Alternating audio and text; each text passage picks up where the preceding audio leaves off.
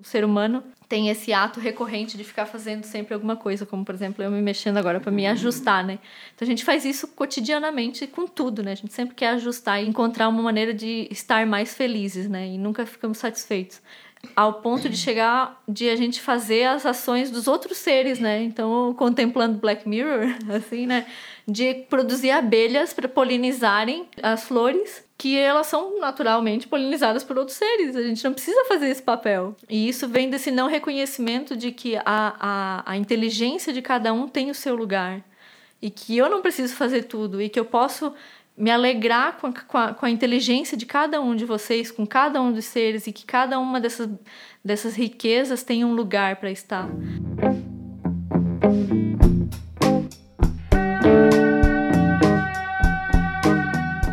Seres de todos os reinos, esse é o Coemergência, o podcast mais sustentável de toda a internet.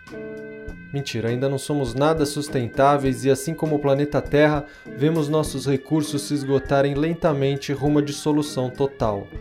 Mas temos esperança de que esse cenário pode mudar. Estamos no caminho e já temos uma composteira. Recentemente, fomos acusados por mensagens anônimas de que estaríamos promovendo nesse podcast uma visão muito poliana da realidade, se é que você me entende. A pessoa ainda não mostrou as caras e, mesmo correndo o risco de estarmos respondendo a um robô de inteligência artificial, um bot ou algo do gênero, decidimos dar uma resposta contundente e mostrar o que seria realmente uma visão poliana. O programa de hoje é sobre isso. Nossa convidada da vez faz umas par de coisa. Essencialmente, destina seu tempo e energia para movimentos que buscam transformar nossa relação com a Terra e com todos os seres. Trata sobre isso no trabalho que reconecta, que ela conta o que é nessa conversa, e nas suas redes sociais. Também é caseira do lugar e pau para toda obra na revista Bodhisattva. Ladies and gentlemen, com vocês, ela, Poliana Zoc no Coemergência. Estamos gravando mais um Coemergência no ar Agora, rapidamente apresentando a nossa mesa. Ao meu lado, nosso amigo convidado Dalmo Kawauchi. Bem-vindo à lavanderia mais espaçosa da Zona Sul. Obrigado, boa noite. Marcos Teles, ao seu lado. Boa noite. Do outro lado da mesa, Manuela Laranjeira. Boa noite. Oi, gente. Kaline Vieira. Oi, gente. E recebendo em nossos úmidos estúdios nossa querida amiga vindo direto de Santa Catarina com escalas em Santiago do Chile, Poliana Zoc. Seja muito bem-vinda. Obrigado Obrigada. pela presença, Poli. Obrigada a vocês. Então, Poli, conta pra gente o que te habilita a estar presente nesse podcast tão aclamado, essa coisa tão maravilhosa que a gente teve. Por que, que a gente te convidou aqui, Polly? Quem é você? O que, que você tem feito? Porra, mas é aí eu, eu, tenho, eu tenho que explicar por emergência na cabeça dos outros, é dose, né? É verdade. É, bom, todo ponto né, de, de partida vai ser um pouco aleatório, né? E vai mostrar um pouco quais são as coisas que são importantes para a história da gente, né? Eu acho que é, no meu momento assim atual era um pouco de entender qual é o sentido que eu queria dar para minha vida né? Isso foi um fazendo uma retrospectiva assim né, o que para mim era importante agora nomear era um pouco isso que antes eu tinha um, um, uma noção de que desde pequeno o que eu queria fazer era estudar biologia por exemplo né? Então minha meu norte foi um pouco nesse sentido meu caminho né e aí, então, fui, fui estudando a, a biologia na graduação, depois segui no mestrado com ecologia, depois segui no doutorado com ecologia também, principalmente com ecologia vegetal. E, mas aí eu fui vendo que aquilo não era tão suficiente assim, não estava respondendo todas as minhas inquietações, né? E, e era uma perspectiva que não não respondia tudo aquilo que eu queria é, ver e com o que eu queria trabalhar assim na vida, né? Tava um pouco limitado.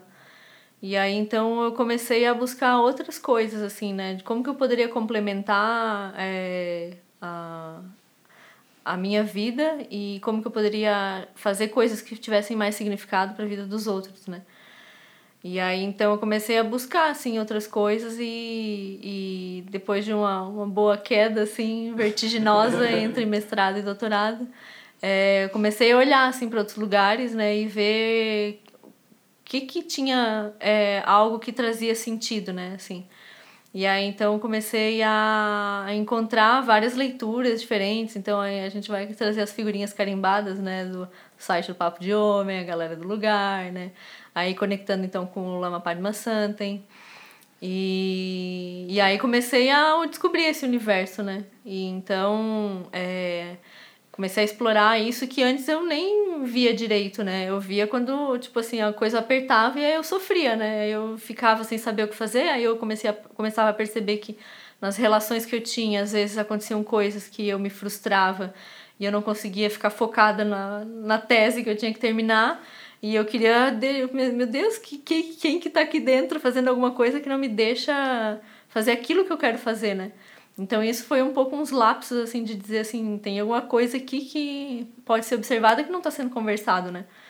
E aí, então, essa perspectiva do mundo interno trouxe um pouco esse olhar que eu acho que estava faltando, assim, para mim, é, de de ver que tinha algo que não estava sendo conversado na sociedade, nos colégios, nas universidades, nas rodas de, né, nos churrascos de domingo, essas coisas assim, né, encontro de família. E, e que fazia falta, né? Então, aí comecei a me conectar então com essa perspectiva do mundo interno. E, mas aí eu vi assim, tá, mas e aí aquele. E tudo aquilo que eu estudei antes, e toda essa conexão com, com esse conhecimento de anos e anos dedicados, né? É, para isso, é, vai jogar fora, mesmo vendo que a gente está vendo o mundo pegando fogo, né? É, sofrimento para todo lado, é, destruição, é, como se não fosse nada, como se, como se tudo aquilo que a gente tivesse hoje tivesse dado, né? E não é assim. Então, eu tinha essa vontade de juntar essas duas coisas, né? E aí, por muito tempo, eu fiquei sofrendo na tentativa e isso também era um processo, né? De, eu acho que um pouco dessa, dessa compostagem, assim, né? Que é um processo lento, né? Tem que maturar isso dentro da gente, né? E aí eu fiquei por muito tempo nesse processo de maturação, assim, sem saber para onde que eu ia, sem saber o que, que eu ia fazer. E aí, com o tempo, foram surgindo, assim, né? Por, por, por esse interesse de encontrar maneiras de de explorar tudo isso que eu tinha aprendido, tudo isso que eu tinha dedicado de tempo e energia, eu fui encontrando assim meios, né, de explorar isso, aí acabei me conectando com, por exemplo, a iniciativa do lugar. Então agora eu trabalho no lugar, na comunidade de transformação é, pessoal e coletiva. Dá o nome completo assim, né? Que lugar é esse, né? Sempre é a, sempre é a pergunta, né? Esse lugar, lugar né? Todo mundo aqui trabalha em algum lugar. Que é, onde, que é onde a Kaline morava.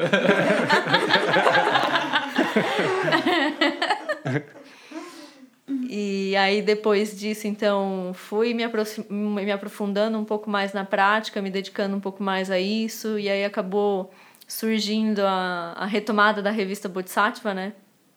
E aí eu acho que tu tava no retiro, tinha algumas, não sei, assim, tinha algumas pessoas de lá, assim, que daqui da galera da Sangue de São Paulo que estavam lá e quando a Lia apresentou o projeto eu disse sim, assim, tipo assim, quase pulei nela, assim, né, enchi o saco um monte pra ela é, me colocar na, na rodinha e começar a participar, assim. E até que eu comecei a, a colaborar e estou então hoje também vinculada à revista Bodhisattva.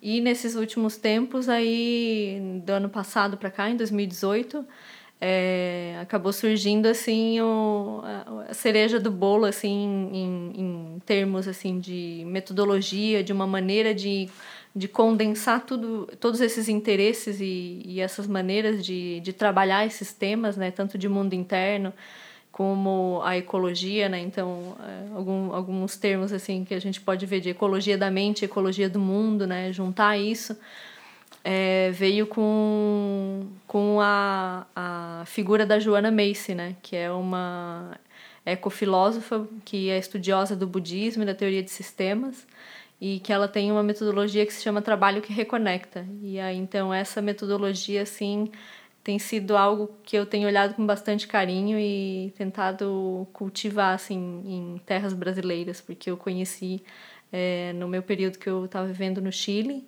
e aí, então, aqui, é, por agora, assim, a gente não sabe, não, eu não conheço tantas pessoas que estão trabalhando com isso.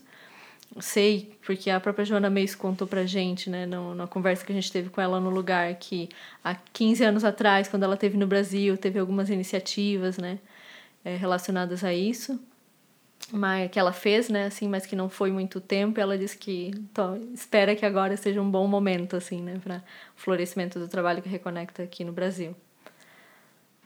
Bom, então já que você nos dá esse gancho, acho que já é bom a gente pelo menos ser apresentado a isso. Só esse nome, assim, trabalho que reconecta. A gente já falou aqui algumas vezes sobre isso.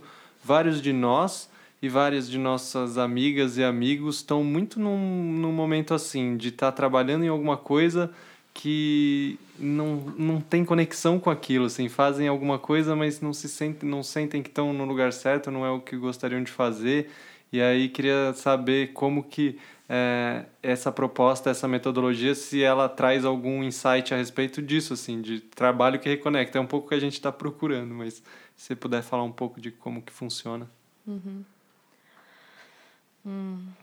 Bom, é, esses últimos tempos eu tenho acompanhado bastante o Adriano, né, que Adriano Vila Senhor Galarça, que é um dos alunos da Joana Macy e com quem eu fiz os treinamentos no, no Chile, que agora vai vir fazer no Brasil com a gente.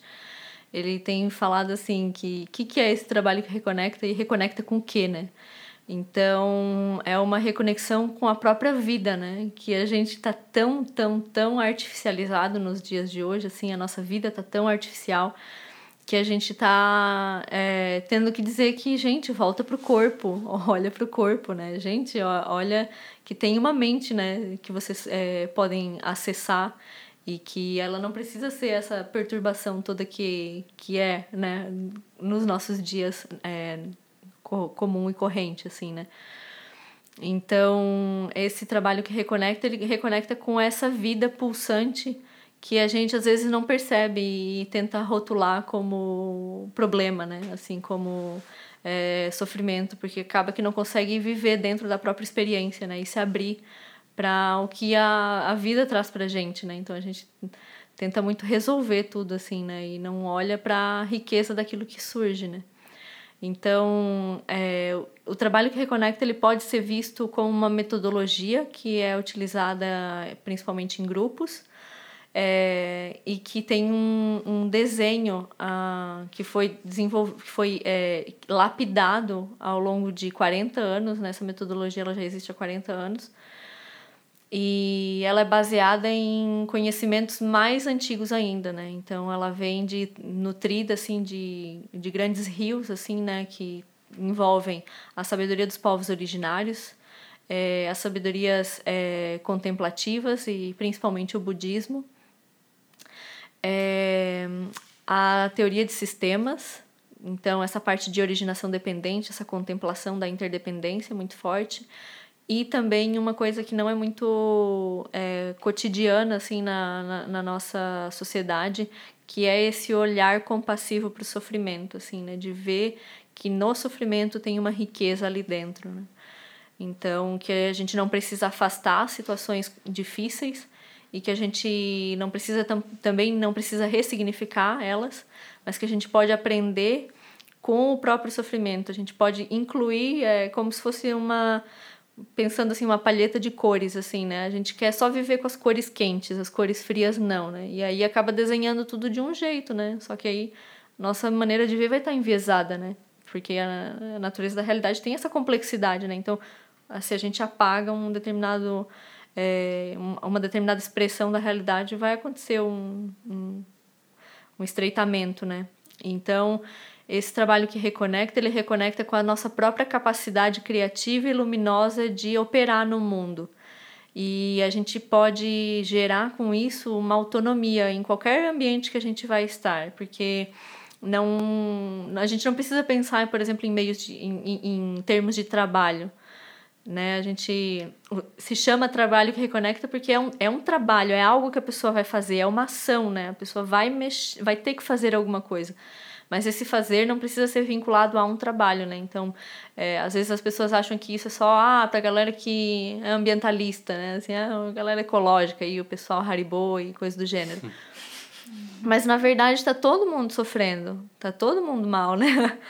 É, e então, como que a gente consegue é, ver que tem algo dentro da gente que pode ser acessado e que vai trazer toda essa riqueza que a gente pode oferecer para o mundo que a gente não está oferecendo, porque a gente não está acessando isso.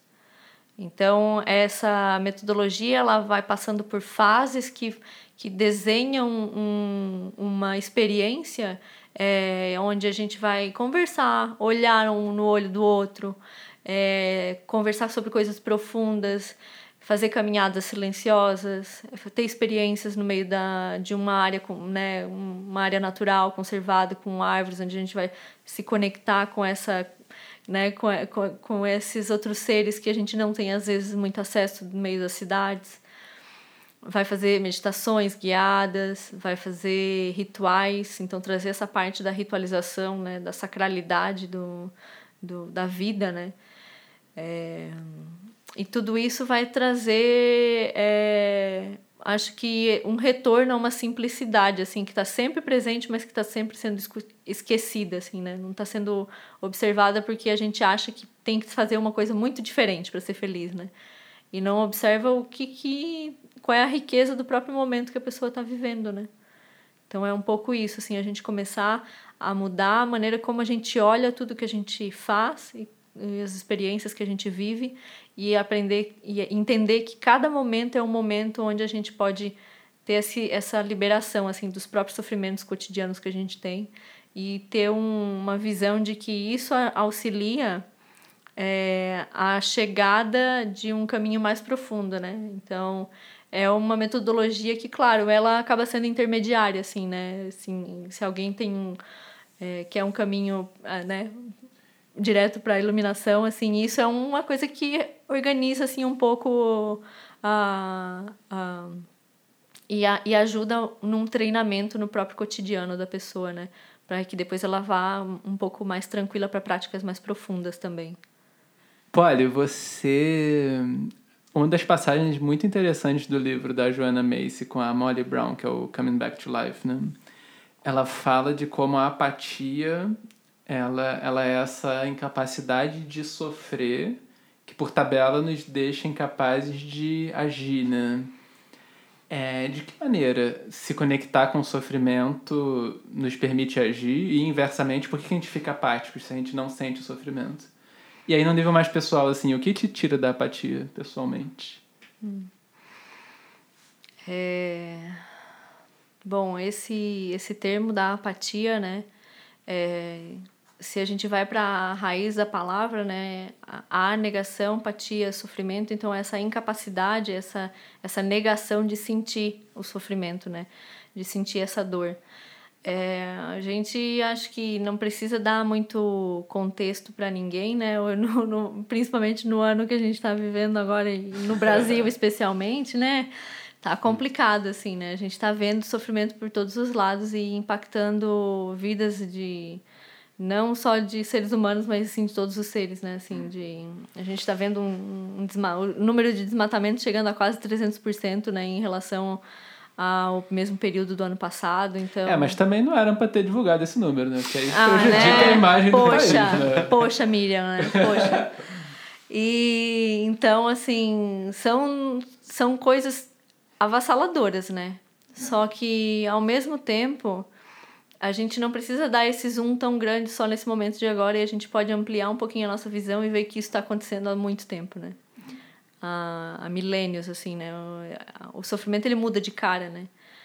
Então, a gente pode ver que, na verdade, o ser humano, ele vem devastando os lugares onde ele vem passando por muito tempo, né? Que essa ignorância de não reconhecer o lugar onde ele vive como parte de si mesmo né, é, vem, vem, vem causando essa apatia, né? É uma, é um, essa apatia, ela surge como um, um mecanismo de proteção para quando a gente não consegue lidar com tanto sofrimento. Então, como que a gente consegue encarar a dor de estar tá gerando um, um, uma mudança tão grande na Terra que pode que está mudando as condições que estão colocando em risco a própria existência da vida como a gente conhece. Então a gente está chegando nesses níveis, né? Então a gente está chegando num nível onde é, os, os, os, estudos mais recentes dizem que a gente tem 11 anos para mudar os, a, a, maneira como a gente está é, subsistindo, porque se a gente não fizer isso, a gente não tem mais futuro. As gerações futuras já não, já não estão mais nem podendo ter esperança assim, de um futuro. Então, tudo isso é muito difícil de lidar, né? E se a pessoa ela não consegue ter uma, é, um refúgio forte, né, que seja além dessa, de, desse, desse aspecto é, no qual a gente vive, né, dessa maneira grosseira, de colocar então referência assim, né, de refúgio no Sansara, é natural que ela vá querer se proteger, né? Porque é, é uma coisa muito grande, né? Então, essa apatia ela surge como um processo de criar uma couraça, mas, é, a, mas se a gente para um pouquinho né, e observa, a gente vê que isso é contraproducente.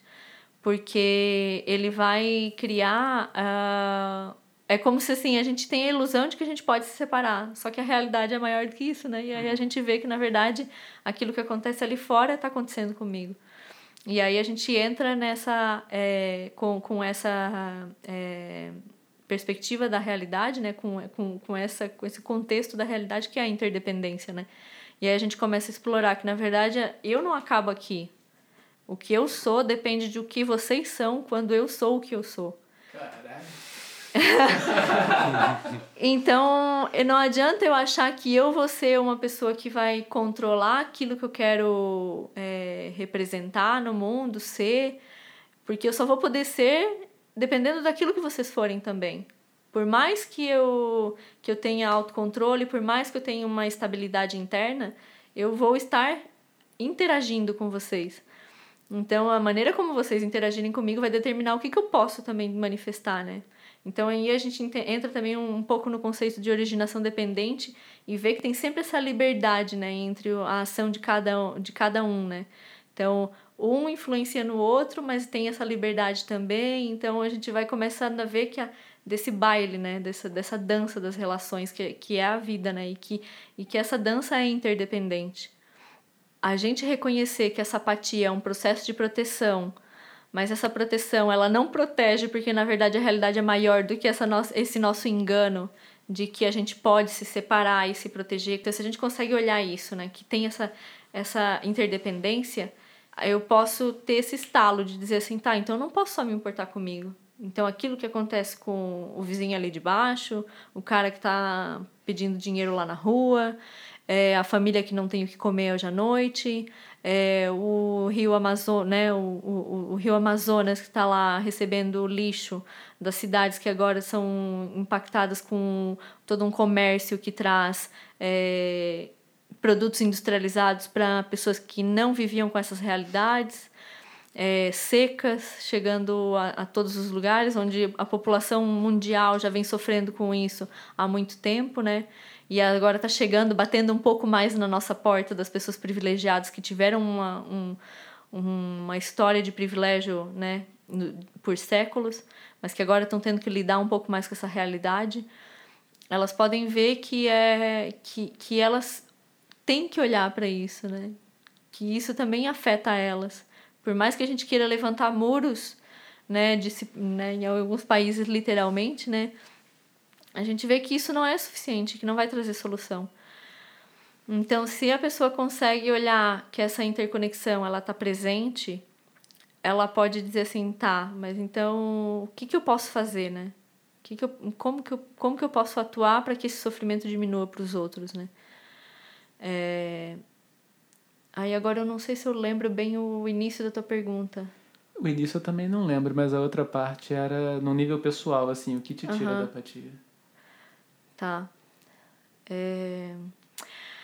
E aí, para mim, assim, pessoalmente, eu passei por um período bem grande, assim, de, de apatia, né? Eu tive esse, esse momento da, da contração da bolha do sofrimento, assim, bem forte, de ficar em depressão e e, e ter tido o apoio das pessoas ao meu redor e que, que fizeram justamente o que era necessário, assim, né? De acolher e esperar, assim, né? Me dar o tempo, né? Me deixar que eu me desse o tempo de recuperação também, né?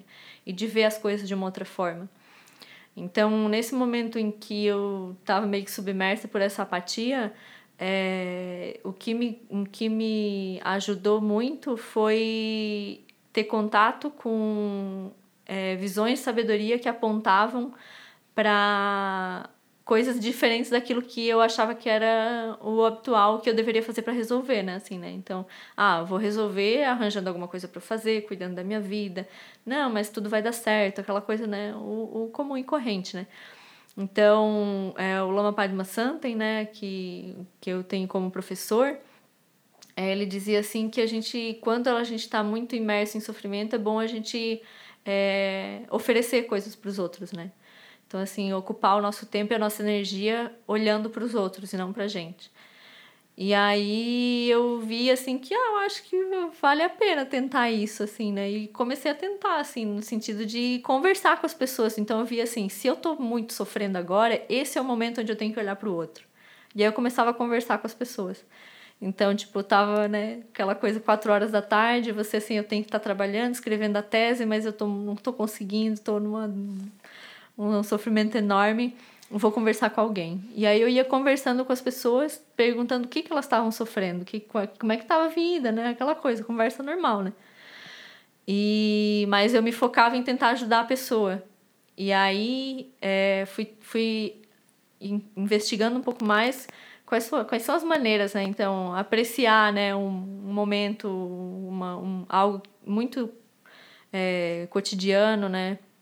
buscar coisas para agradecer, é, poder é, fazer com que as outras pessoas tenham um, um, um, nascimento positivo. Então, ia buscando várias maneiras, assim, né, de fazer com que os outros tivessem um, uma posição melhor, né, daquelas que elas estavam tendo, né.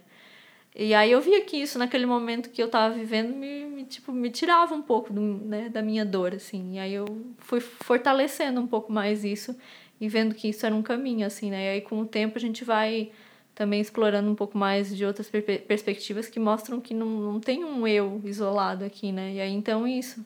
A gente começa a, a fazer essa dança, assim, né? De dissolver essa separação e ver que, na verdade, esse sofrimento daqui é criado, ele é coemergente. Ah, ah. ah propaganda. propaganda, procure esse podcast. e, e aí, então, eu acho que isso vai ampliando a nossa visão também, né? E, e vai trazendo menos, menos problemas que nós mesmos sempre criamos, né? É, Polly, na linha da, do que você falou da sua própria experiência, é, tem esse conceito muito interessante que elas citam, que é o de sinergia, né? E um ponto, enfim, a gente teve vários programas falando sobre compaixão e as qualidades incomensuráveis, né? E um ponto muito interessante que elas tocam, a Macy e a Brown, é de como reconhecer a sua conexão com os outros não é simplesmente um movimento de ajudar os outros, também é uma forma de abrir espaço para que os outros expressem suas qualidades. É de que maneira que isso produz sinergia e, aliás, o que é sinergia? Eita, para mim o, o, a minha conexão com a, os termos técnicos e, e definições ficou lá no meu, na minha identidade da biologia agora. o negócio é mais fluido, assim, mais estilo Lama Santen, assim, vai pairando por algumas palavras. Bom, acho que a gente pode ver o, o processo de sinergia como algo onde a... como como um fermento do pão, assim, né? eu vou trazer algumas coisas que eu venho contemplando esses últimos tempos, assim, né? Então, a gente pode fazer um, um pão de fermentação natural ou kombucha, né? Essas coisas, assim, que elas estão vivas ali nelas mesmas, né? Tem muitos seres ali dentro fazendo aquela fermentação acontecer, né? Mas dependendo de como eu vou atuar para junto com aqueles micro-organismos, né? Quanto eu vou bater o pão, quanto tempo eu vou deixar aquela massa reposando, né? é, se eu vou deixar no forno na temperatura correta. Então, não é só o processo da bactéria fazendo a fermentação, é como eu também estou interagindo nesse processo para que o pão fique bom no final, né? Então, tudo que a gente faz na vida é meio como um pão, assim, como uma kombucha, como uma coisa assim que está fermentando, assim, né? E é um processo sempre rico, aberto e, e, e imprevisível. Só que a gente tá tão acostumado a viver em caixinhas e de uma maneira muito restrita que a gente esqueceu disso, que a gente acha que a gente só tem que se colocar dentro das caixinhas, né? Só fazer dentro dos scripts. E acaba de deixar, acaba de, de explorar essa natureza livre que tem a realidade e que nós também somos representação disso, né? E aí, então, acho que a gente pode ver como, por exemplo, aquilo que a gente estava conversando hoje à tarde, assim, né? Eu e a Manu falando.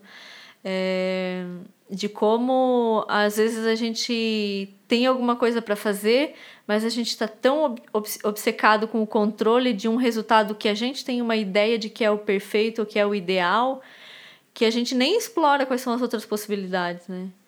E aí, então, a gente fica vivendo em, de uma maneira meio restrita, achando que é só isso que tem que ser feito, achando que às vezes a gente só tem que, sei lá, é, cultivar os alimentos do jeito que estão sendo cultivados, ter relações do jeito que a gente tem, vem tendo, é, que se alguma coisa foge um pouquinho do padrão, a gente tem que redefinir o que sim ou que não, é, o que é isso ou é aquilo, rotular.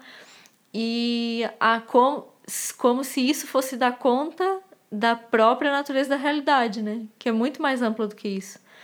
Então, é, eu acho que é, observar essa sinergia agindo é observar a liberdade da natureza da realidade. E ver que o, quando a gente não está tendo ela tão presente, é porque a gente não está olhando para o nosso próprio movimento e que a gente está muito focado em coisas muito específicas que são aquelas que a gente acha que tem que ser feitas. E que a gente não está abrindo esse leque de caminhos que, que nem são caminhos, são coisas abertas, né? Que a gente vai, vai tecendo enquanto vai, vai caminhando, né? Então, por exemplo, assim, a gente vê muito hoje em dia problemas de a gente não saber o que, que faz da vida, né? Eu mesmo passei muitos anos sem saber o que eu queria fazer da vida. E, e hoje em dia também não me pergunta muito, que eu continuo sem saber, mas a gente vai fazendo, né? A gente vai fazendo. E a gente vai fazendo como, né? E por quê? Porque surgem pessoas que dão essa oportunidade das pessoas também fazerem outras coisas, né? Então, por exemplo, vocês aqui, né, agora, estão dando nascimentos positivos para muitas pessoas, né? E isso vem de um movimento de vocês. E se vocês não tivessem feito, muitas outras pessoas não estariam conhecendo várias outras pessoas que agora conhecem. E isso é essa trama da vida se entrelaçando para gerar realidades novas, né? Então tem muitas pessoas que estão criando assim essas ilhas de, de criatividade, de pulsar assim novas realidades, né?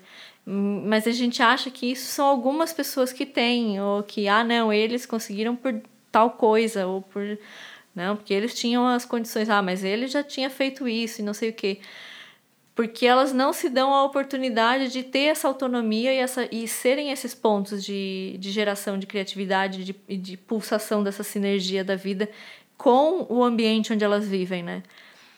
Então, outro exemplo que eu lembro de agora, há pouco, é que, assim, eu voltei para o Brasil agora e aí eu comecei a ver assim, tá, mas o que, que eu posso fazer no, no, no território onde eu vivo, né? Ali onde eu estou morando, em Florianópolis é, o que, que tem aqui no entorno, né? E aí teve um dia que eu fui numa consulta num posto de saúde ali perto de casa e, e aí eu olhei que ali do lado tinha uma horta. Eu, nossa, o olho já brilhou, né? Assim. E aí eu fui ver assim, né? Tá, mas quem que cuida dessa horta e tal, né? Daí conversei com a pessoa que era agente do posto de saúde. É, conversei com ela e ela me apresentou a pessoa que estava cuidando, que é uma pessoa da comunidade que está indo lá cuidar da horta porque sim, porque ela quer e porque ela também tem esse interesse. E aí a gente trocou algumas coisas, aí eu já peguei o contato delas, fui conversando e tal. A gente daí depois chegou na outra semana, eu fui na reunião do conselho é, do posto de saúde, fiquei sabendo que isso é um conselho que acontece regularmente nos, no, né, nos centros de saúde de todo o Brasil. É, e são coisas assim que, tipo, em geral, o que, que a gente faz? Vai na consulta, recebe aquilo que a gente quer e vai embora, né? Não olha para aquilo que está acontecendo ao redor, né? Então, aí eu, e eu fiz isso, né? Eu, fiz, eu, eu só parei um pouquinho e olhei aquilo que estava acontecendo. E aí eu vi que, então, tinha essa horta, que eles estavam recebendo, que eles não estavam recebendo tanto apoio assim, é, que ela, a própria pessoa que estava cuidando da horta ela estava comprando com recursos dela algumas coisas para a horta. E aí eu lembrei, ah, mas tem o Marquito, que é o vereador lá de Florianópolis, que tem o mandato agroecológico, né? E de em prol da justiça social. E eu tenho contato com ele. E aí eu acabei postando isso. E eu postei só, eu nem escrevi para ele, eu só pensei, talvez seria uma boa falar com ele. Mas eu só postei assim, contando assim, algumas coisas da, disso que, que tinha acontecido, né? Que eu tinha encontrado essa horta e tal. E ele escreveu, onde que é isso? E aí eu assim, ah, em tal lugar. E aí ele assim, ah, ó, do que você quiser, pode contar com a gente e tal, vamos conversar, eu posso visitar e tal. Contei isso pro cara do, do posto lá do, do centro de saúde. E aí ele já falou, ó, tu pode ir como uma cidadã, contatar eles, fazer essa ponte e tal. Então tudo isso é o que? É esse poder sinérgico de várias pessoas querendo atuar para um bem comum, né? E, e isso, é, é, isso não acontece em um outro lugar que não a própria realidade que a gente está vivendo. Porque a gente acha muito que assim, não, vai ter um momento em onde aí eu vou praticar, aí vai ser o momento de eu praticar, mas não é agora enquanto eu estou tendo essa discussão com meu vizinho, né? Então é um pouco isso, de dizer assim, não, gente, ó, o momento de praticar é a cada momento que você está respirando. E, e a tua vida é a tua prática. Então é um pouco isso, assim, de ser cortante, assim, de ver que todo momento é um momento de fazer essa, esse processo sinérgico de olhar o que, que a vida, né, o que, que as pessoas ao redor estão precisando e o que, que a gente pode oferecer. Na sua formação dentro da biologia, assim, ah, você sentiu. Eu, eu senti muito isso na ao longo da, da minha graduação de uma visão muito materialista e um pouco focado na química, assim, do tipo, é, suas emoções, tudo que você passa é um resultado de processos moleculares e, e físicos que estão ocorrendo nos seus neurônios. E você sentiu você tinha um pouco essa visão também por ter entrado pela biologia. Então, aí, se você teve, se você sentiu esse processo de mudança, de ver que a coisa é muito mais ampla do que isso, qual, qual que é a sua visão sobre isso, assim? Uhum. É, bom, eu acho que isso é um mal. Eu achava que era um mal só da biologia, né? Mas daí a gente vai ampliando um pouquinho, conversando com as outras pessoas, a gente vê que isso é um mal da, da sociedade, né? E da, e de uma sociedade muito específica que é a que a gente vive, que é, como a Joana Meis fala, é a sociedade do crescimento industrial, né? Tem outras sociedades que não veem as coisas dessa forma, né? É, e eu, na verdade, eu, eu não consigo lembrar bem como que eu pensava, não, assim, para te dar uma... Mas eu acho que sim me incomodava um pouco é, esse ponto do do materialismo, assim, né? Dessa, dessa coisa do fisicalismo, de querer só colocar as coisas no, na matéria, né? E de não é, explorar aquilo que não é compreensível por meio da ciência, né?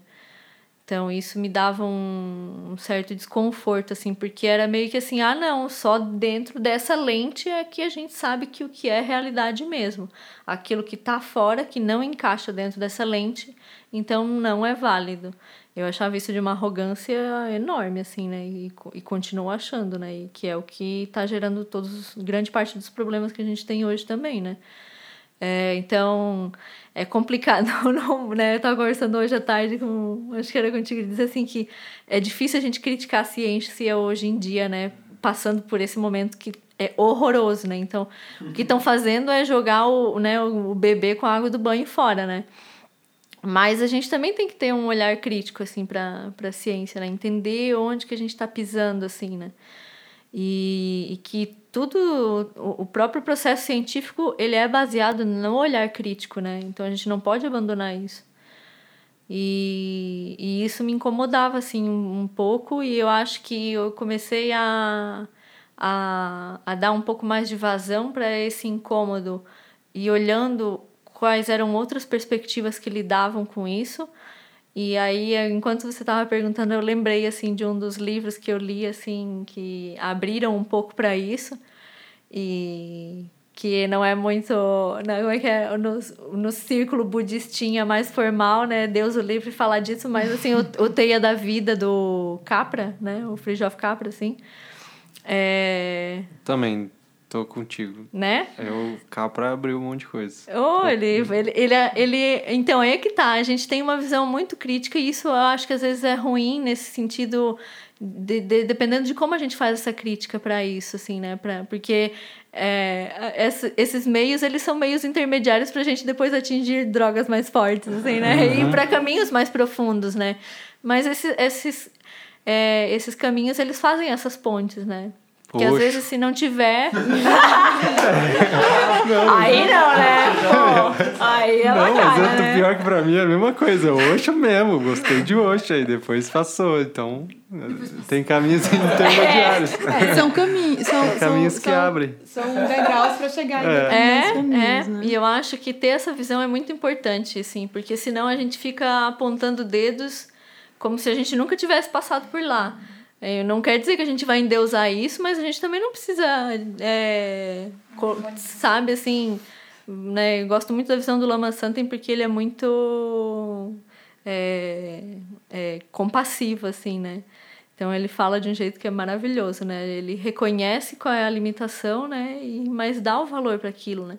Então eu gosto mais dessa perspectiva, assim.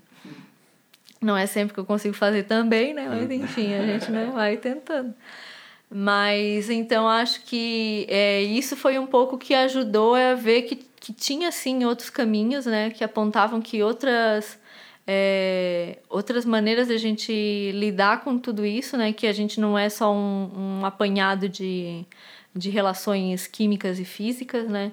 E que tem algo que a química e a física ainda não está alcançando, né? Mas que tem os seres de 2.600 anos atrás que já alcançaram isso.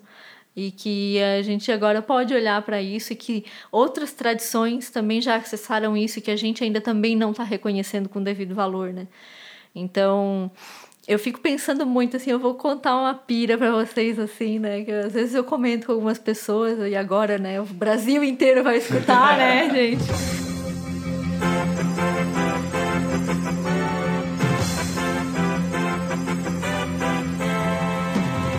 Mas assim, eu fico, eu acho assim que às vezes tem uma arrogância de alguns caminhos de não reconhecer a sabedoria dos povos originários porque eles não têm um caminho estruturado como outras tradições têm. Então, assim, a, a maneira como eu vejo a sabedoria dos povos originários, que eu não tenho assim quase nada de conhecimento, mas é algo que eu tenho me interessado cada vez mais, é de ver assim, por que, que eles vão precisar, tal, talvez eles tenham e que a gente não conhece, porque eles têm uma linguagem que a gente não está acessando, né? Mas assim, pensando, talvez eles não precisem de um método, método específico para treinar é, estabilidade, porque a vida deles completa é um treinamento. Então não tem prática formal e cotidiano. O olho deles vem com a prática. Então, para que que eu vou separar um momento? Então, eles, eu lembro de um dia que eu estava lá no Caminho do Meio, no 108 horas, e aí tava o pessoal dos é, os Mibiá Guarani, né, que estava participando do evento. E aí eu vi assim alguns deles lá conversando e tudo. E como eles se relacionavam com os momentos onde a gente tinha que ficar sentado lá no templo, como aquilo era muito ruim para eles. E eu vi assim que eles tinham essa conexão com a necessidade do corpo, né? De, de, de, de estar em uma posição confortável, de que aquilo era muito maçante, que aquele falatório às vezes não era tão interessante assim, que a gente pode explorar meios de a gente se relacionar que são mais naturais, né? Então, de, de como que a gente se move no mundo, por que, a gente às vezes assim acha que tem que ficar sofrendo para conseguir resistir? A vida já tem um monte de sofrimento, por que, que a gente vai criar mais pra gente, né? Então, até onde fica, né? Até onde é aquilo assim de, ah, eu tenho que treinar, sim, uma estabilidade, mas por que, que eu não posso treinar essa estabilidade no cotidiano, com tudo que acontece? Porque o que eu entendo da meditação, da, da meditação né, para mim é um pouco isso, assim, né? O que é uma familiarização com um estado mais estável, mais compassivo, mais claro, né? Uma, uma clareza maior. Eu não preciso isso só no momento que eu estou sentado. Então, se essas tradições elas estão contemplando isso desse jeito, onde a todo momento isso está presente, isso é uma riqueza enorme e a gente está perdendo isso. tá matando esses seres, né? Tá, tá um genocídio de 500 séculos acontecendo. É, vou fazer uma pergunta, então, levando um pouquinho mais para o lado político essa sua 500 fala. anos, desculpa, 500 séculos. um negócio Bom, aí né? muito sabendo. É, existe uma visão que está sendo. O atual presidente tem endossado muito abertamente falas incrivelmente racistas contra os povos originários. É, e uma das ideias um pouco recorrente é que eles deveriam se integrar à nossa civilização, como viveiros de Castro de Dias deveriam ser tra- transformados em pobres e não mais em indígenas. Né? É, o que, que você acha que a gente tem a aprender com esses povos no sentido de que o modo de vida deles absolutamente não faz sentido a ideia de que eles deveriam se tornar nós, de que eles deveriam ser integrados a uma civilização que, enfim, essa, a, que é o que a Macy chama de civilização do crescimento industrial, né? Por que, que isso não faz absolutamente o menor sentido? Diz aí pra minha tia, por favor. Gente, a- é, é absurdo, assim, né? A maneira como a gente está vivendo hoje em dia. Se a gente. Se a gente consegue parar um pouquinho para ver que as cidades, por exemplo, se, se vocês estão em uma grande cidade como São Paulo, como foi que aconteceu hoje para mim, né? Chegando aqui. É, o ar que a gente respira está contaminado, dói o nariz da gente. Só que a gente está num nível tão afastado do, do, do, do próprio corpo da gente, da própria vida, do que, que é viver, que a gente acha que isso é o que tem que acontecer. Que é só esse jeito que a gente tem para viver, porque não tem outro mundo possível. E aí, quando vem alguém que esfrega na, na nossa cara, como, são, como é o que fazem os povos originários, né? que tem outras maneiras de viver, onde o meu conforto não é importante, onde as minhas visões não são importantes, onde eu vou ter que mudar tudo aquilo que eu conheço de vida, porque eu nasci nesse sistema, né? É, é um impacto muito grande, né? E não são todas as pessoas que querem olhar isso, porque é muito difícil a gente se, né, se desconstruir, assim, ver que, meu, eu vivi 30, 40, 50, 60 anos de um jeito que na verdade é um engano e que tá matando outras pessoas. Então, é, é absurdo, assim, né? Mas é o que a gente está vivendo hoje, né? E por muito tempo, assim, a gente tem, infelizmente, essa visão autocentrada está conseguindo fazer com que esses outros povos sejam exterminados, né? Mas a nossa... É, a, a bênção da vida é que eles resistem, né? E... e e a gente pode aprender com eles, eu acho, assim, que dessa riqueza, assim, dessa força da, da conexão com a terra, desse reconhecimento de algo que a gente às vezes é, vê como muito místico, mas que no olhar deles não tem misticismo porque eles reconhecem todos os elementos que estão ali presentes, né? É, eles reconhecem a, a, o valor de cada ser no, no ambiente onde eles estão, né? Eles veem que para aquilo que eles são, precisa que aqueles seres sejam aquilo que eles são e estejam nos lugares onde eles estão, fazendo a função que eles têm na teia da vida. Então a gente chega num absurdo de. Porque a gente quer muito fazer coisas, né? Então o ser humano, né?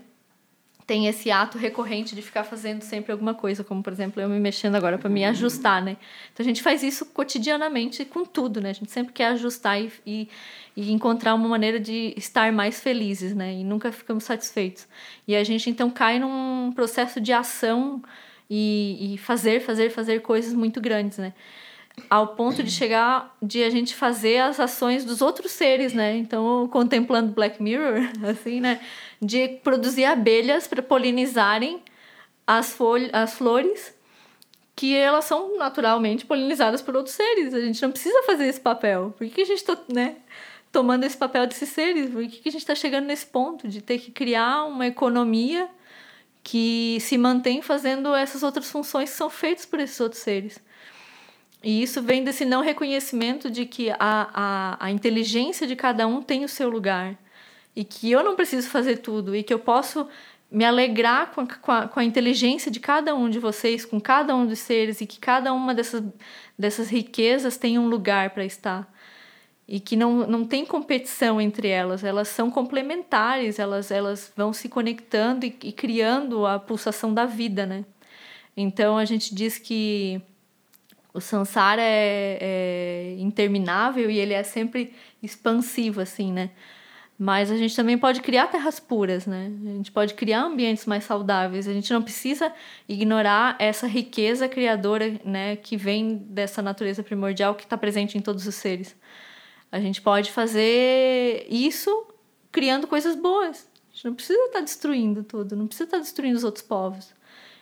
E eu acho que um, um pouco vem desse desse de, a gente vai conseguir fazer isso se a gente sair um pouco desse autocentramento, baixar um pouco a nossa bola, sair desse orgulho enorme que a gente tem de, de, de achar que a, a nossa maneira de viver é a ideal, porque não tem um ideal, então tirar essa ideia de ideal e saber que cada mundo tem uma cada ser, né, tem uma maneira de ver o mundo e que o objetivo da gente é ver como a gente convive nesse ambiente dentro de todas essas visões sem, sem que a gente precise ficar pisando nos outros para conseguir sobreviver no mundo. Eu pirei na sua pira, Polly. Isso que a gente não começou a falar de Wittgenstein, né? Quando eu começar a estudar esse cara, eu acho que eu enlouqueço. Ou ilumina, vai, né? Vai. Polly, temos uma pergunta do nosso ouvinte, Felipe. É o Alisson. gente, não conheço esse ser. Outro apaixonado por Wittgenstein. Ah, é? é? Ele diz: você tem todo um engajamento e preocupação dentro do ativismo ambiental. Dentro, dentro do sistema capitalista, ao que parece, a utilização de recursos se coloca como fundamental para o desenvolvimento e manutenção do próprio sistema. Por mais que tenhamos iniciativas reformistas visando a diminuição das consequências ambientais, como emissão de CO2, produção de resíduos, etc., parece que o meio ambiente e a natureza sempre serão meios para o fim do sistema, que simplificadamente é o lucro dos seus agentes. Assim sendo, você acha possível uma mudança estrutural na nossa relação com a natureza sem passar por uma mudança estrutural do modo de produção capitalista? urge uma revolução ecológica. urge Felipe, um... por que Felipe? Ele gosta que chame ele é? assim. Ele gosta. É, chama Alisson Felipe. Ah, é? Mas nas etiquetas aqui da casa ele bota Felipe. Hum. Alter ego. Hum. A gente respeita ao menos aqui é. hum. Bom, primeiro é, eu acho engraçado quando falam ativista, eu digo assim, não, não, eu não. Assim, eu, nunca me vi como ativista. E uma vez me falaram isso, Marcos Bausch falou assim, ah, Poli, tu que é todo ativista? Deu, hã? Porque eu não acho que. Eu não, tipo assim, eu não vejo isso dessa forma, assim, né? A gente tem um pouco esse, essa visão de que ativismo é, sei lá, a galera que vai pra marcha, que eu também vou às vezes, mas enfim. Mas assim, que tem, sei lá, Greenpeace, esse povo assim, né? E a Joana Macy, por exemplo, ela, ela trata o ativismo como qualquer pessoa que faz um movimento que tem como fim o benefício à vida, né? Então, que queira trazer benefício à vida. E aí sim, aí talvez então eu acho que isso é um bom ativismo, assim, né? Mas pegando essa segunda, né, essa parte da pergunta que ele, eu acho que assim que não, não, não tem como a gente fazer uma mudança da sociedade sem passar pelos meios de produção. E eu acho que a gente cai muito na ansiedade de querer que essa resposta já esteja feita, completa, um processo todo desenhado, para que aí sim, aí eu vou mudar. Então aí agora que eu sei como que tem que fazer, aí então eu aceito e vou e mudo a maneira que a, gente, a maneira que a gente vai fazer a produção do sistema. Só que isso nunca aconteceu na história do mundo e não vai acontecer. Por que, que agora tem que acontecer para que a gente mude? Então, isso na verdade não é porque tem que ter. Pra, é, é, é, a, o ponto não é esse. O ponto é que a gente quer ter a, quer ter a segurança de que vai dar certo, né? Entre aspas, assim. Para aí sim eu vou fazer. Aí então, aí eu faço, eu aceito fazer essa mudança. E outro é, ah, e, e se mudar, eu vou ter que mudar o meu jeito de viver no mundo. E eu tô confortável nesse jeito de viver no mundo. Eu não quero mudar o meu jeito de viver no mundo. E aí então eu digo que não, isso não vai dar certo. Nunca deu certo, isso é coisa de gente utópica. Porque na verdade não tem outra maneira de viver. Então tem o Mark, Mark Fisher, Mark Fisher, eu acho que é o nome dele. É, que ele fala assim, né, que é mais fácil imaginar o fim do, do mundo do que o fim do capitalismo. E é horroroso, né? Que a gente esteja vivendo dessa forma, onde a gente construiu um sistema que está acabando com a nossa própria vida, com a de todos os outros seres também, é, e não consegue dar o braço a torcer que tem outros seres que já estão vivendo de outras maneiras que são muito melhores do que a nossa, né? Então, é, eu acho que é um pouco absurdo isso, assim. E isso tudo, eu acho que não vai ter... E, e eu acho que a conversa não, não, não deveria ser nesse sentido, assim, né? Porque isso a gente vê que já está um pouco maculado por termos, né? De a gente falar de capitalismo, socialismo, comunismo.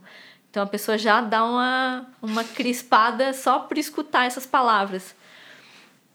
Então a gente pode ver assim que na verdade qual é a raiz de tudo isso, né? É... Se a gente não tocar nessa raiz, eu acho que vai ser meio difícil assim a gente fazer essa mudança, né?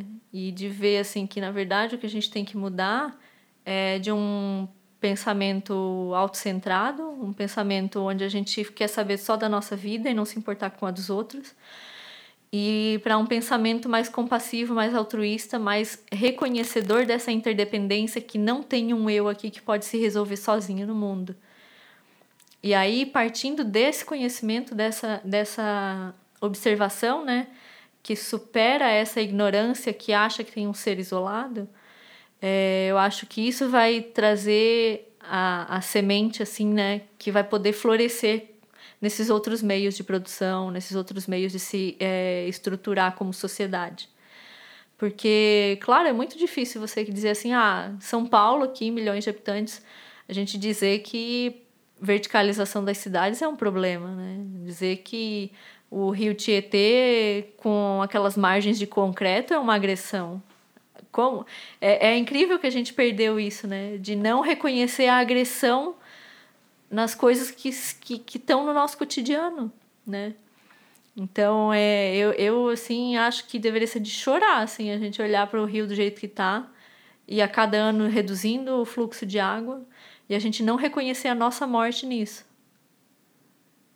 Então, se a gente tivesse esse olhar, eu acho que seria mais fácil a gente começar a, a correr um pouco mais e cair nessa visão que é muito mais bonita muito mais criativa, muito mais é, potente, de olhar que a gente pode passar por um processo de reencantamento, né?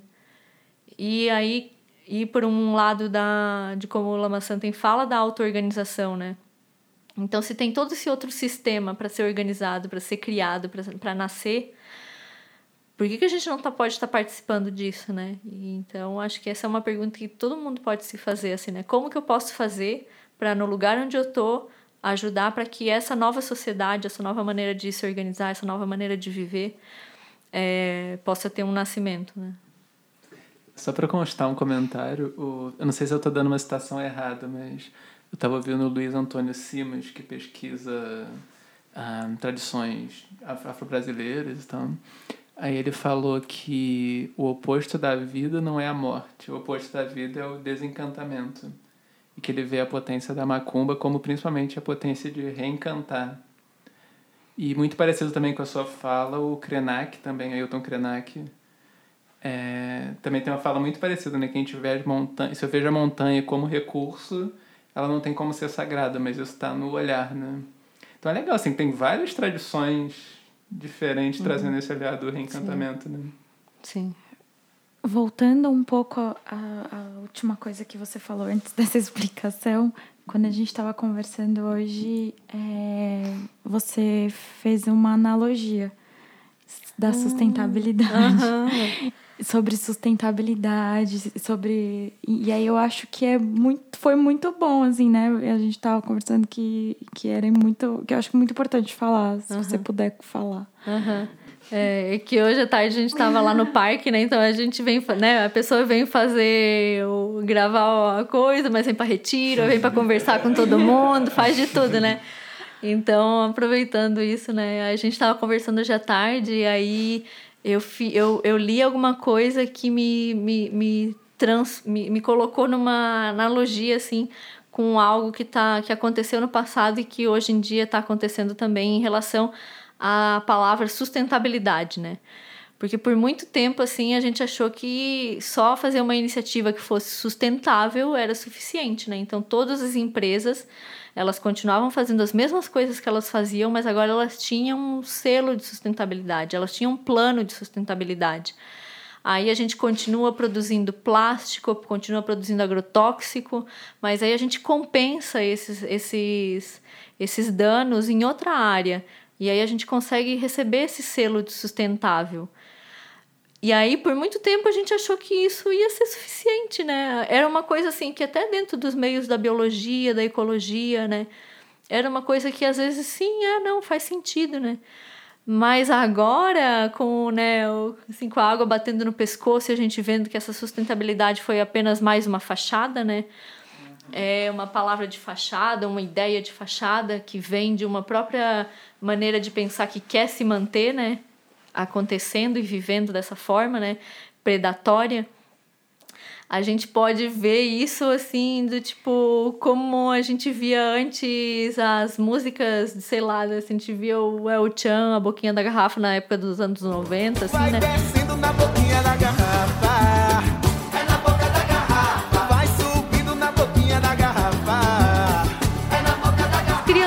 Dançando, né? Vai, dança, vai dançando na boquinha da garrafa. E a gente não enxergava nada de erótico nisso. Desce, mas desce mais um pouquinho. Desce, mas desce devagarinho. Era uma, uma coisa assim que a gente achava que era engraçado, né? Segura o tchan e não sei o que lá das quantas. Então, assim, era, um, era uma coisa que naquele momento a gente não via, né?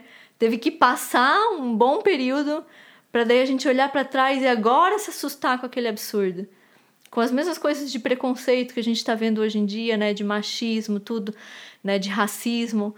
É... Aí a gente olha para trás e vê, nossa, que absurdo que era, mas a gente teve que sair daquela bolha, né, de dizer, nossa, aquilo agora eu vejo que era um absurdo.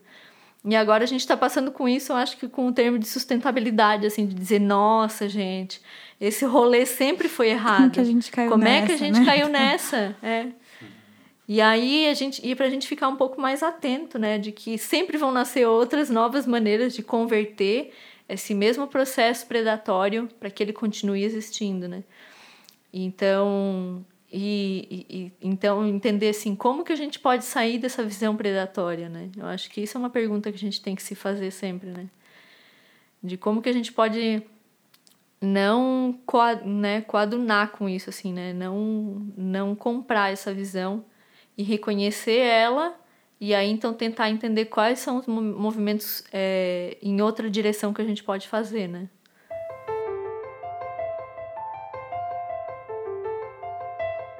A gente queria saber, Poli. na sua experiência em primeira pessoa, do que você tem passado e, e, e ligando com esse tema de coemergência e do mundo interno. Então, o que é que, dentro desses temas que você tem estudado e, e, e, se aprofundado, o que é que você acha mais importante de compartilhar? Assim? O que, que você gostaria de compartilhar, levando em conta essa sua experiência direta? Fico vendo uma teia de relações, assim, de coisas que são importantes, mas acho que dois pontos, assim que para mim são muito importantes é, é uma conexão com, com mestres e mestras que têm um, uma exploração desses caminhos assim muito claros, né? De como a gente pode é, explorar isso em primeira pessoa na nossa vida, mas ao mesmo tempo é, a gente não se fixar tanto em, em uma só maneira de a gente trilhar esse caminho, né? Que a gente possa compreender, como o Alan Wallace também fala, né? Que eu estava esse, esses dias escutando de novo o retiro do ano passado, assim. E ele comenta assim, né, que muitas outras tradições chegaram também no mesmo no mesmo objetivo, né, de liberação completa, né? Então que a gente possa ver que essa riqueza não pertence a ninguém e que a gente possa ter essa visão complementar, né? Assim como a natureza é complementar, né? Então, é, a vida só é essa exuberância toda que ela é, porque todos os seres têm a capacidade de estar na Terra convivendo, cada um é, tendo o seu lugar, né? Então essa visão complementar, eu acho que vai trazer essa, esse retorno de uma biodiversidade interna na gente, assim, que a, a gente é, se esqueceu tanto da, do, do que nós mesmos podemos é, é, manifestar que a gente tornou, uma, tornou a nossa própria mente um, um, um ambiente de monocultura, assim, um monocultivo da nossa própria mente. E a gente pode mudar isso, né? E tem outros seres que estão manifestando isso assim como cachoeiras, assim, né? Então que a gente possa acessar isso, que a gente possa olhar, né, esses outros seres que têm essa capacidade, é, se espelhar neles e, e se dedicar, assim, né, para que isso também é, seja uma expressão da nossa própria vida, né? Confiar que isso é possível e, e fazer um movimento sem olhar, assim, né? A Joana Mace também fala muito disso, assim, né? De a gente fazer um movimento sem ficar medindo o pulso, assim, a cada momento, né? Sem ficar checando, né? Então, você faz, Assim como uma árvore, né? A árvore ela joga as sementes, ela não fica contabilizando onde que vai cair ou quantas vão nascer e se foi uma produção é, melhor que a outra, né? Ela só joga e deixar que a trama da vida sinérgica faça o seu papel, que não é a gente que está fazendo. Nós somos participantes dessa, dessa interação, né? Que é a vida. Então acho que é um pouco isso, reconhecer o nosso próprio papel, nosso próprio papel reconhecer que tem seres que já estão manifestando essa qualidade, essas qualidades e que a gente pode manifestar isso e soltar. Quer fazer um merchanzinho do trabalho que reconecta ou do que quer que você queira fazer um merchanzinho uhum. aí, vender tá, móveis? Uhum. Alguma... Ó, a rede, né? uh, sim, sim, então. É, bom, tentando resumir um pouco assim, né? Como eu tinha comentado no início, eu acho que essa metodologia do trabalho que reconecta, ela é um, um, uma resposta assim para muitas pessoas que talvez também estejam na, na mesma condição que eu, assim meio desacreditadas da eu vindo do, do ambiente acadêmico, do ambiente da biologia, da ecologia, né, que queria que, que tem essa aspiração de fazer alguma mudança, né, para para atuar de uma maneira mais benéfica com todos esses desastres que a gente está vendo é, mas não apenas para essas pessoas que estão conectadas com isso, mas sim com qualquer pessoa que está sentindo que é, não está não, não tá encontrando sua maneira de atuar no mundo, né? Então, o trabalho que reconecta é essa metodologia que nos ajuda a, a ser agentes de transformação pessoal e coletiva. E, esse, e a gente vai trazer então esse método para o Brasil em um, é, um treinamento de 10 dias que vai acontecer no sítio Humana Terra, em São Lourenço da Serra, que fica aqui perto de São Paulo. E o Adriano vai vir então do México para fazer essa formação. Eu vou também uh, oferecer algumas é, atividades junto com ele, vou estar no apoio. É, vai ser uma formação que vai ser em espanhol. E aí eu vou estar aí fazendo o, o, o portunhol para quem precisar. E e aí agora também uma das pessoas que se inscreveu, isso é bonito, né? Uma das pessoas que se inscreveu no, no, no treinamento é, perguntou se a gente tinha como fazer um evento anterior no Rio de Janeiro. Então, do dia 1 a 3, a gente vai para o Rio de Janeiro também fazer um, um evento falando sobre ecopsicologia e espiritualidade. Então, também dá para acompanhar nas redes sociais. A gente tem o perfil Trabalho que Reconecta é, no Instagram e no Facebook com esse nome e o site www.trabalhoreconecta.com.br. E aí ali a gente fala assim, né, tanto da, da formação, né, como que vai ser, vão ser 10 dias onde a gente vai explorar a espiral do trabalho que reconecta, passando por gratidão, por dor pelo mundo, é, por ver com novos olhos e seguir andando. Então, diversas práticas e onde a pessoa vai sair com essas ferramentas assim internas que ela pode explorar isso tanto no, no seu cotidiano, né? E pode, pode explorar isso até numa própria conversa que ela tem com alguém, é, de resolver alguma questão, né? Então, poder utilizar essa, essa ferramenta, né? E também em, em, no trabalho que ela estiver fazendo, né? E ela vai, vai poder explorar isso de diferentes formas, né? Mas isso é um pouco um processo de cura também interno, né? Que cada um de nós está muito precisando, né? Muito bom. Obrigado então, Poli. Muito obrigado pela visita, pela viagem. Não foi só. Tá, parece que foi por causa da gente, né? Mas a gente. e obrigado pelos insights, pelas piras, ah. por abrir um pouco nossa visão para esse para essa questão da interconexão que isso possa ter chegado a muitas pessoas também. Valeu. Eu que agradeço, assim, bem contente de de estar aqui com vocês e ver como vocês também estão florescendo com isso, assim, né? Eu lembro de, do retiro do ano passado do Alan Wallace, a gente lá na cozinha do Caminho do Meio. E a gente assim, meu, essa conversa podia estar sendo gravada. Seria muito legal se outras pessoas também escutassem isso. E agora está aqui. Então, é, fico bem contente de, de ver isso acontecendo, assim. Que chegue muito mais seres. Ah, é, era para gravar? Não, a gente grava, tá tudo. Muito bom. Valeu, então. E a gente se encontra em 15 dias, sem permanência permitir. Uhul! Valeu.